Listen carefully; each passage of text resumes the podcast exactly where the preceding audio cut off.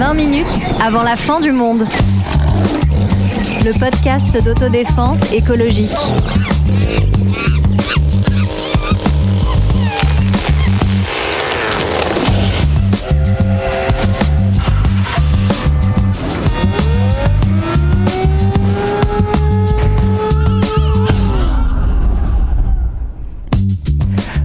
Bonjour à toutes et à tous et bienvenue dans 20 minutes avant la fin du monde. Cette semaine, on se penche sur l'une des plus grandes fiertés de la France, sur un symbole de notre patrimoine gastronomique. Je parle bien sûr du vin. Et oui, parce que la France est une terre idéale pour la culture de la vigne et elle lui rend bien. Elle était encore en 2022 le premier pays exportateur de vin et le deuxième seulement pays producteur derrière l'Italie, ce que je ne savais pas avant de préparer cet épisode. Cocorico. Cocorico. Euh, mais le monde de la viticulture est en train de se transformer pour faire face aux conséquences du dérèglement climatique et pour répondre à certaines petites critiques sociales et environnementales. Malgré ces enjeux, on vous rassure, le vin reste quand même un produit choyé, notamment par les politiques en France et soutenu par un lobby puissant. Je nous rassure. Et voilà, on parle de tout ça et plus encore avec trois grands amateurs de vin. Antoine, Euh, Je suis surpris d'être euh, nommé ainsi, mais je te salue, Sarah. Marlène, salut, et Sonia. Salut à tous. Alors, bah justement, Antoine, tu n'es pas un amateur de vin, toi? Alors, je rappelle, euh, voilà, comme ça, je casse bien l'ambiance euh, dès le début euh, de l'épisode, que l'alcool est dangereux pour la santé, que le vin est un alcool et que euh, ça ne Non, commence pas de à partir d'une certaine quantité. Je vois la lobbyiste en toi, Marlène. Moi, je, Euh, voilà. je tiens à rétablir la vérité. C'est du Antoine, patrimoine. Antoine m'a souvent, a souvent essayé de me convaincre de boire un verre de vin rouge pour soigner les C'était rhumes. quand j'avais un boulot, un boulot pour les lobbies, évidemment. Euh, non, pour te répondre, Sarah, je peut-être quand j'étais euh, un peu plus jeune, je buvais euh, quand je buvais euh, du vin euh, rouge, Euh, mais avec les années, j'ai l'impression que quand il m'arrive de boire un coup, c'est plutôt euh, plutôt de la bière. Voilà. D'accord, Il y a plutôt beaucoup- team bière. Voilà. Plus Ah beau patrimoine. écoute, on, on fera un épisode bière pour euh, la compétition. Et toi, Marlène? Alors moi, clairement, équipe vin. euh, voilà, bah en fait, j'a- j'adore le vin. voilà, je sais pas quoi dire de plus. c'est ça, bizarre. sort, ça sort du Voilà, cœur. hein, ça sort du cœur. Et là, j'en bois pas depuis plusieurs mois et j'ai très envie d'en reboire. Voilà. Et toi, Sonia? Eh bien, moi, j'avoue que je n'aime pas le vin. Ah. Mais genre vraiment pas. Mais j'aime pas beaucoup l'alcool de manière générale déjà. Et le vin, je trouve, j'ai toujours trouvé ça dégueulasse. Ah, et j'ai pendant longtemps essayé de me forcer, mais maintenant, j'essaye plus. T'es sûr que t'as pas confondu avec un bidon de glypho, Sonia? Je sais pas, peut-être, Voilà, peut-être. si- voilà. On verra.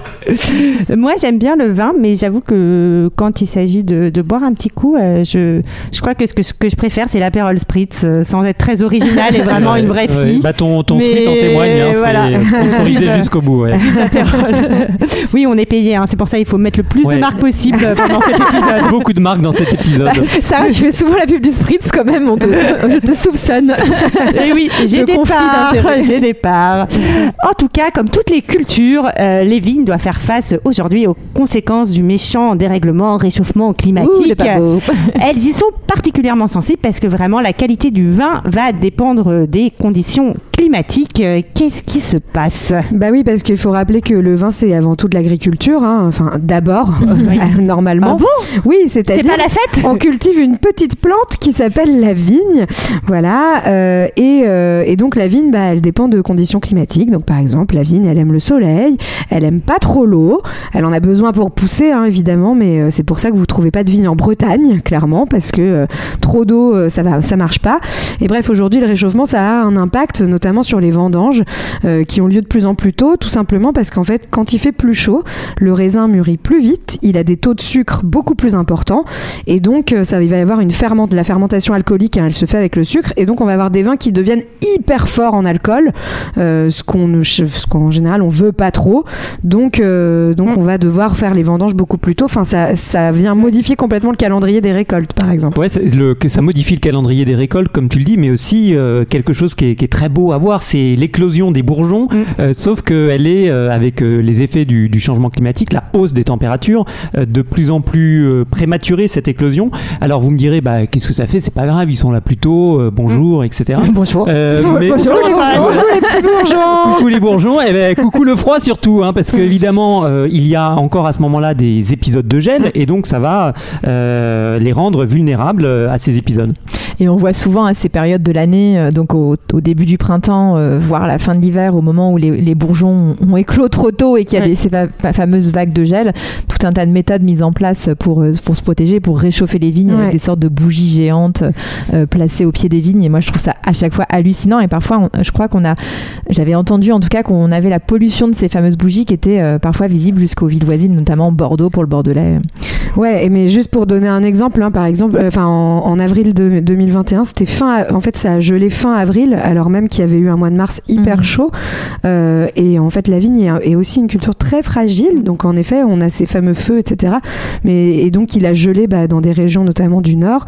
Et par exemple, euh, les, viticulteurs jurassiens avaient perdu 90% de euh, leur, enfin de leur récolte à venir Et on- quand on entend les témoignages des viticulteurs et viticultrices, ce qu'ils racontent en fait, c'est que euh, à l'époque euh, de leurs parents ou de leurs grands-parents, euh, sur euh, une dizaine d'années, tu allais peut-être avoir euh, un événement euh, euh, climatique grave, donc que ce soit euh, les, des énormes vagues de chaleur, des gels, euh, des inondations, et qu'aujourd'hui, euh, quasiment euh, tous les ans, en fait, on doit faire face à des événements dramatiques pour, euh, pour les cultures. Donc il y a une accentuation de euh, ces phénomènes. Oui, et puis on, parmi euh, ceux qu'on a évoqués comme phénomène, euh, le manque d'eau quand même, euh, Oui. Ouais, euh, en particulier dans la zone méditerranéenne, euh, bah, qui va perturber euh, le développement de la vigne, parce que bien tu l'as tu l'as dit Marlène, il faut de l'eau, tout ça pour que ça pour que ça pousse la vigne, mais pas que d'ailleurs. Les maladies aussi qui peuvent être favorisées, comme les champignons, le Oui, mildiou notamment, à cause de l'humidité ou en Ouais. tout cas du changement des conditions climatiques. Et euh, ces, ces- ces quelques exemples là euh, qu'on évoque viennent aussi d'un d'un projet de recherche. Alors vous savez, dans, vous ne savez pas, en tout cas moi je, je l'ai appris dans, dans mon travail de thèse,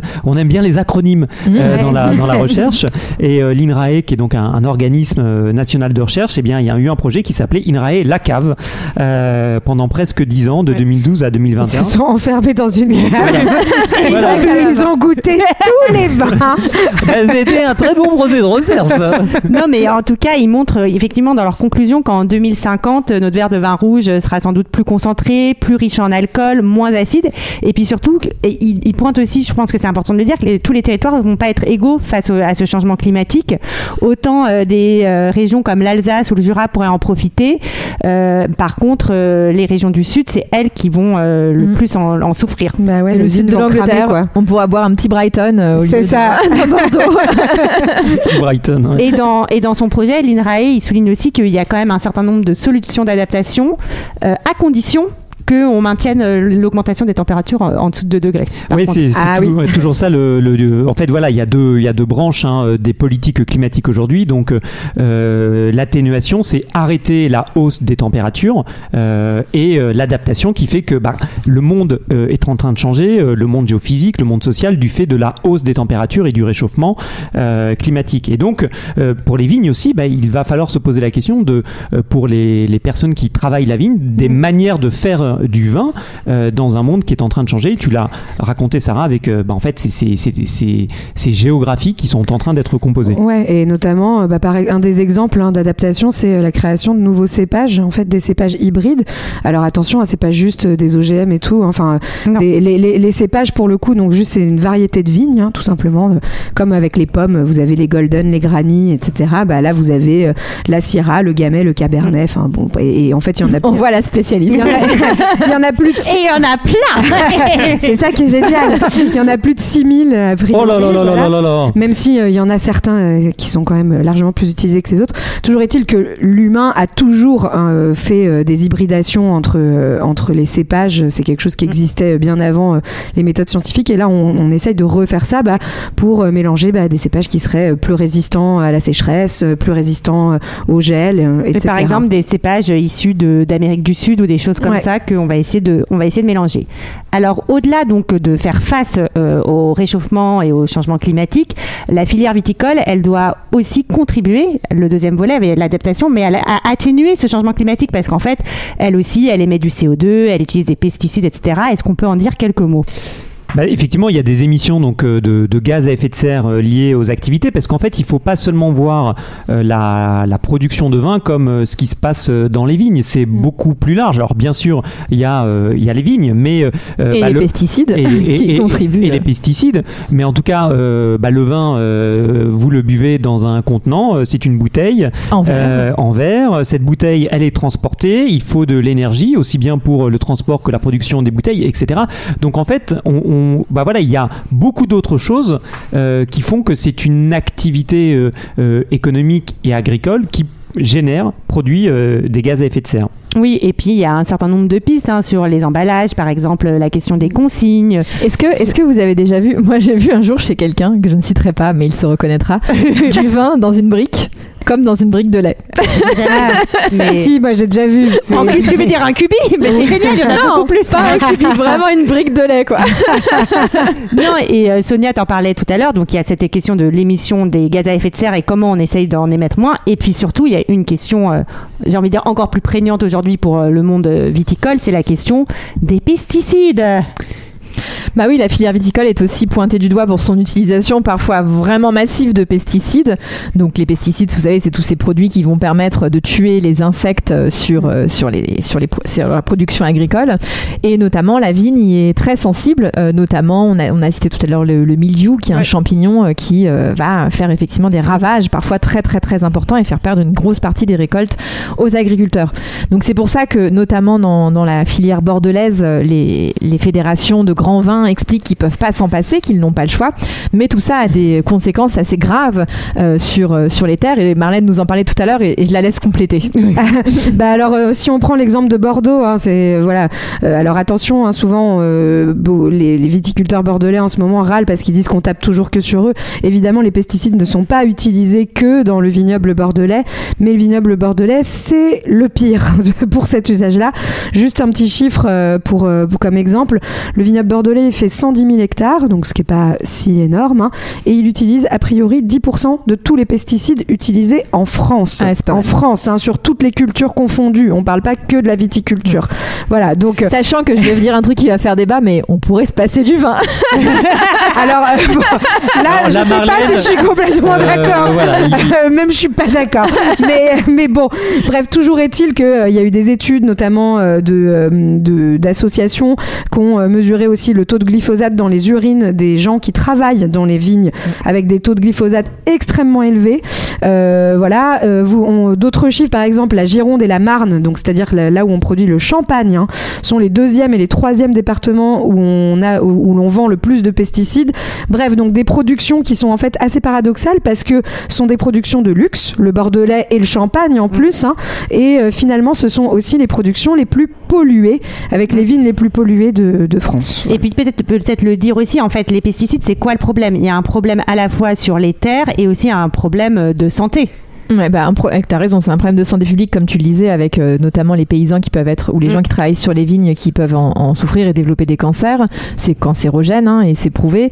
Et puis ça va aussi avoir un impact au-delà. sur les riverains d'ailleurs aussi, parce qu'aujourd'hui, euh, c'est euh, les habitations doivent être euh, à au moins 10 mètres. Ouais. Euh, je crois, enfin, tu ne dois pas mettre des pesticides à moins de 10 mètres d'une habitation, mais 10 mètres, c'est rien avec. Non, c'est pas grand chose. enfin, Et, voilà. et surtout, ça peut aller loin. Donc, c'est parce que ça va contaminer l'eau potentiellement, qui peut devenir impropre à la consommation, mais qui est quand même consommée. Et puis, ça va aussi dégrader très fortement la biodiversité.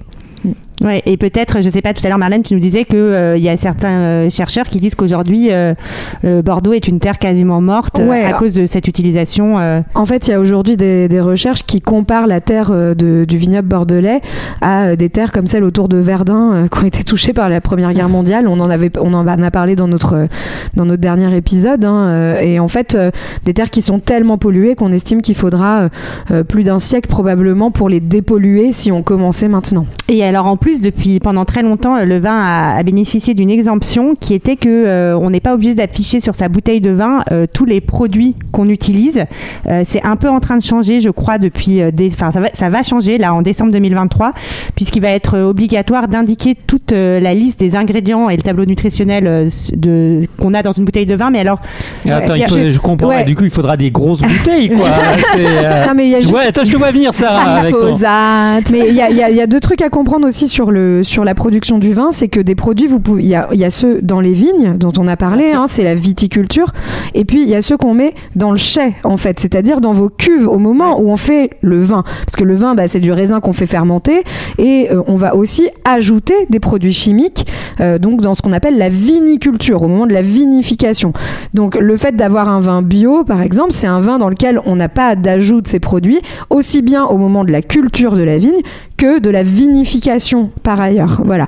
Donc ça fait beaucoup de Ah produits oui, qui, peuvent, mais, euh, qui ouais. peuvent être dans le vin. Et en fait, cette euh, législation dont parlait Sarah, c'est quelque chose qui a été demandé depuis des années et des années. Donc a priori, on peut se dire victoire. Enfin, la Commission européenne a réussi à, à imposer ça au lobby du vin français. Sauf que en fait, ils ont quand même réussi à faire passer le fait que la liste des ingrédients qu'on pourra mettre, elle, elle pourra être euh, indiquée seulement par un QR code ou par un lien URL. Euh, et donc, bah, vous imaginez bien que ça change tout en fait de ne pas avoir directement sur l'étiquette la liste des produits nocifs potentiellement qui sont dans votre vin. Produits nocifs qui peuvent être des perturbateurs endocriniens, des arômes, des additifs. euh, Enfin voilà, plein de plein de choses euh, très sympathiques. Désolé pour ton magnum, Antoine. Oui, non, mais je- ce que dit Marlène m'éclaire parce qu'effectivement, bon, moi, j'allais, je peux vous le dire maintenant, j'allais en douce dans les vignes récupérer du vin, je foutais tout ça dans un mixeur à la maison. et ça marchait pas du tout, le raisin. Et euh, bah, en fait, euh, voilà. Quoi, donc, Ça euh, du jus de raisin, non? Oui, ça manqué. du jus de raisin. Mais euh, voilà, j'ai, voilà, c'est mon ivresse. Ouais, T'avais quand même un petit peu de pesticides, hein, t'inquiète, t'inquiète pas. Après avoir parlé du volet environnemental, je pense que c'est important quand même de s'attarder aussi sur le volet social parce que certains vignobles, notamment encore une fois le Bordelais, euh, se sont fait un peu euh, taper dessus pour certaines pratiques. Et il y a une journaliste qui s'appelle Ixchel Delaporte qui a écrit un livre enquête sur le vignoble bordelais qui s'appelle Les raisins de la misère. Et euh, ce, ce, ce bouquin, il a ensuite inspiré un film qu'elle a réalisé avec Olivier Tosser. Et je vous euh, propose juste d'en écouter un tout petit bout. Aujourd'hui, l'ouvrier n'est plus un ouvrier, c'est un instrument, c'est un outil. Et si l'outil ne convient pas, on le met de côté, on en prend un autre. Mais en réalité, ceux qui donnent de la valeur, ceux qui entretiennent la vigne, c'est qui? Sont ceux qu'on ne voit pas, ceux qu'on cache. Et parfois, ils sont si bien cachés qu'on les retrouve dans des squats et des déchetteries. Je m'occupe des gens de la déchetterie de Saint-Laurent. C'est un camp où dorment des gens qui sont exploités, des gens qui arrivent de l'étranger, en fait, en général, tout simplement. Tous viennent pour euh, travailler dans les vignes. Quand euh, il y a des saisonniers qui arrivent sur Pauillac, le seul endroit qu'on leur propose, c'est la déchetterie, parce qu'il n'y a rien d'autre. Ils n'ont pas de quoi aller aux toilettes, ils n'ont pas de quoi se doucher, ils n'ont pas de quoi manger. Enfin, c'est c'est juste des conditions horribles. Voilà, donc cette, euh, ce livre enquête qui va montrer comment vont se côtoyer en fait des territoires assez délaissés où il y a des commerces fermés, des situations difficiles en termes de logement, etc. Avec euh, ces grands châteaux et vignobles réputés qui vont embaucher à la fois de la main d'œuvre locale et étrangère. Ouais, juste un petit point là-dessus, hein, sur le volet social. Euh, là, en effet, l'enquête, elle parle du Bordelais. Euh, pour- je vais essayer de dire un truc pour un peu atténuer euh, la question de la bête noire du vin du Bordelais. Mais juste les pratiques sociales délétères, on les retrouve partout en France, hein, par ailleurs. Enfin, voilà. Et euh, on les retrouve pas que dans les grands châteaux et les grands vignobles. Euh, malheureusement, euh, pour le coup, on a des, exploitations très respectueuses de l'environnement où on retrouve les mêmes pratiques sociales euh, catastrophiques. Oui, c'est aussi parce que il y a la, manière dont tout ça est organisé économiquement. Ça veut dire beaucoup de châteaux font appel à, des prestataires de services hein, qui vont fournir ces travailleurs qui viennent là ponctuellement, qui sont logés dans les conditions qu'on a entendues là dans cette dans cet extrait euh, sonore. Et puis on en avait aussi parlé dans notre épisode sur le sur le travail. Il y a des accidents euh, du travail nombreux dans euh, les travaux des, des vignes. hein. Ne serait-ce qu'en septembre 2023, il y a six travailleurs qui ont perdu la vie dans, dans les vendanges, deux dans le Rhône et quatre en Champagne. Et alors ça peut être aussi des, personnes qui ont des, arrêts cardiaques, qui font des malaises avec des chaleurs qui sont qui sont très fortes. Oui. Et puis on parlait tout à l'heure des pesticides qui vont souvent avoir des conséquences euh, très néfastes sur la santé des gens et qui sont pas suivis au long cours puisqu'ils sont euh, là euh, de manière très très courte pour une saison, parfois deux euh, et pas plus. Et je trouve que c'est un très bon exemple pour montrer euh, bah, comment en fait le, le combat euh, social et le combat environnemental en fait marchent ensemble. C'est un recto et un verso, Mm. c'est pas l'un ou l'autre. Et on voit bien à propos euh, des travailleurs de la vigne et de ce qui se passe dans le sol des vignes françaises que c'est bien euh, les deux qu'il faut penser ensemble. Ouais, et puis alors face donc à, à ces nombreuses critiques, il faut le dire quand même. Ah ben je vois que t'as reposé ton verre, Sarah. hein, ça- et là, tu carbures à l'eau depuis quelques minutes.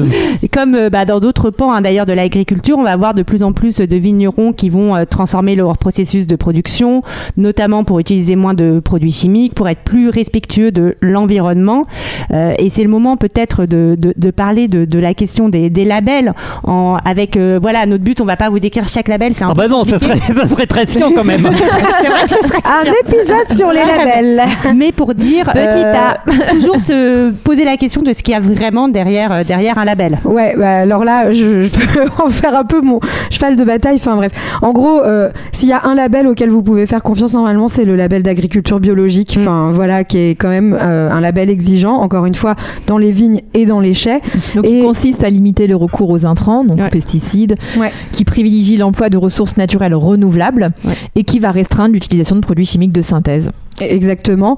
Et euh, je, je- on, on le précise parce qu'en fait, euh, a été développé euh, à partir de, euh, je crois que c'est en 2000, euh, euh, c'était sous le sous le mandat de Sarkozy, donc je- 2012 à la fin, a été développé un autre label qui s'appelle HVE, haute valeur environnementale. Et euh, c'est important d'en parler parce qu'il a été créé à ce moment-là, au moment du Grenelle de l'environnement, où on voulait, bah, le gouvernement voulait montrer qu'il faisait des pas vers euh, la transition écologique, sauf qu'en réalité, petits pas. voilà. Euh, Il y a eu euh, des associations qui ont saisi le Conseil d'État pour tromperie en fait envers les consommateurs, euh, puisqu'il y a eu des études notamment de l'Office français de la biodiversité qui a expliqué que ce label avait un contenu qui était aussi peu exigeant que la plupart des pratiques agricoles existantes, donc en gros qu'il n'ajoutait rien, euh, qu'il ne respecte pas les règles environnementales de base de la PAC. Alors sachant que la PAC c'est quand même pas le truc le plus exigeant. Donc la, politique agricole commune. oui, voilà, au, au niveau environnemental, donc il autorise des engrais, des pesticides, des perturbateurs endocriniens, et que pour ça, il y a plein de gens qui reçoivent des aides de l'État. Bref, si vous voyez des bouteilles où il y a marqué HVE dessus, ça veut pas du tout dire que, Que c'est c'est bio, génial, ouais. en fait. Voilà. Oui, on- euh, merci de, de cette précision, Marlène. Et quand on plaisantait un peu tout à l'heure sur, euh, sur les labels en disant on va pas vous les décrire, c'est parce que il y a beaucoup de labels et on sait aussi que dans d'autres produits euh, de consommation, euh, disons, euh, noyer le consommateur ou la consommatrice avec des tas de références, on vous dit euh, qu'il n'y a pas des choses dans un produit alors qu'il n'y a jamais eu ce type de truc dans le produit, etc.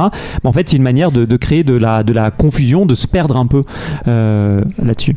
Oui, et donc euh, on a parlé hein, du, du label bio euh, qui a un certain nombre de règles et il y a aussi ce qu'on appelle le, vin nature. Alors le vin nature, lui, il n'a pas de réglementation, il n'y a pas de cahier des charges, il n'y a pas de label précis, mais il y en a un quoi. Ah, il y en a un maintenant, pardon. Il y en a un maintenant, mais qui est tout récent, qui date de 2019. Euh, voilà. Et en gros, son, son, sa charte, c'est que les vignes doivent être bio, les vendanges manuelles, euh, il faut qu'il n'y ait aucun intrant, sauf un tout petit peu de soufre Voilà. à la mise en bouteille. Et ce tout nouveau label, juste un truc qui est intéressant pour le coup, c'est que le syndicat qu'il a porté, qui s'appelle 20 méthodes nature, il a aussi inclus des exigences sociales dedans, Ah oui. et notamment les 25 critères euh, du défenseur des droits, notamment aussi sur euh, le respect euh, de, enfin la lutte contre le sexisme, le racisme.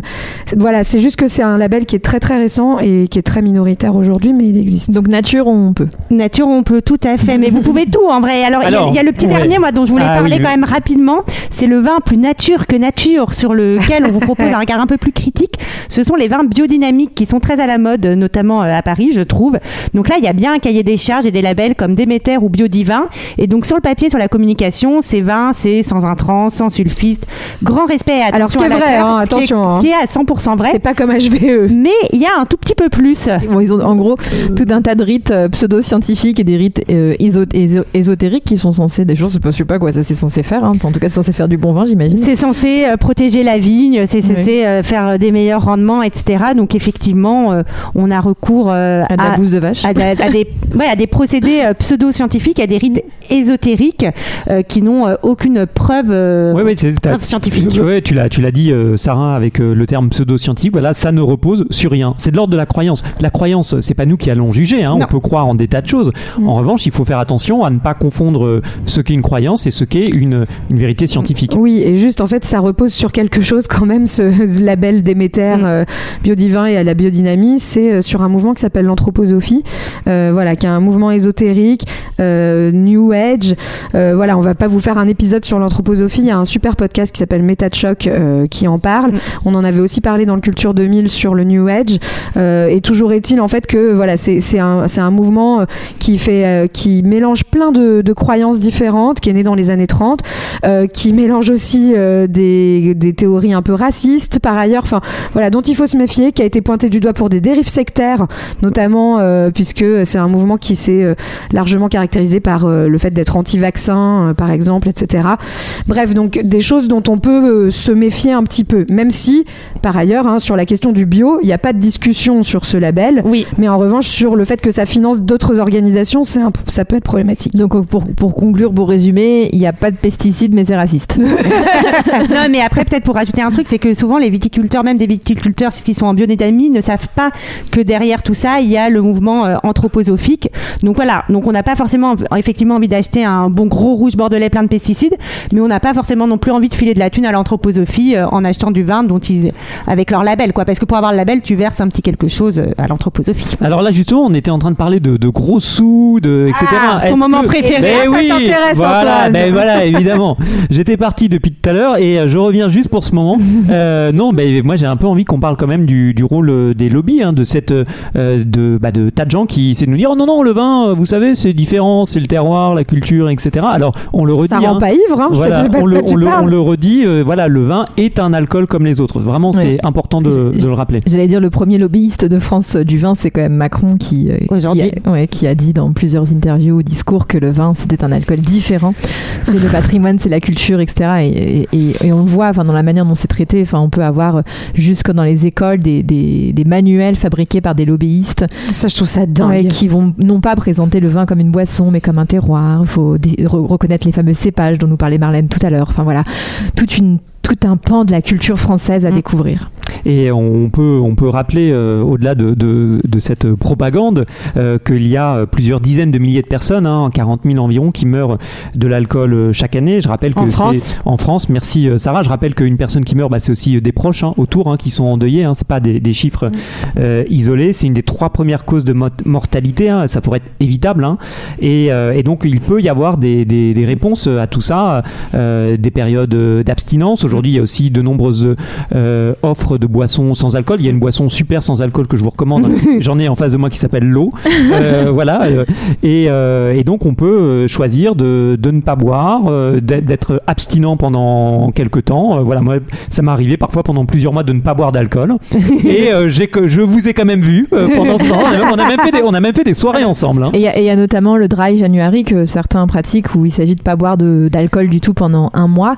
Et ça, cette initiative, elle a jamais été soutenue par le gouvernement en France, qui a justement, qui a même sabordé une, une campagne qui avait été préparée et qui a été annulée au dernier moment par euh, le plus haut niveau, la présidence. sous l'influence des lobbies de l'alcool et tout- du vin. exactement. notamment. Et moi, euh, à l'époque, quand je bossais à l'Assemblée nationale, ce que je trouvais intéressant, il y avait un groupe d'études sur le vin et c'était l'un des rares groupes euh, d'études, enfin, où il y avait, les groupes d'études sont toujours Transpartisans. sont toujours transpartisans, mais là, tu sentais, voilà, tout le monde était d'accord pour dire que le vin n'est pas un produit comme les autres et pour dire hein, à quel point le, le lobby du vin peut être inséré euh, il y a eu plusieurs articles sur euh, donc Audrey Bourrouleau, qui est une ex-conseillère agriculture, pêche, forêt et développement durable de Macron et qui était l'ancienne déléguée générale de Vin et Société, qui est euh, le gros lobby euh, du vin aujourd'hui.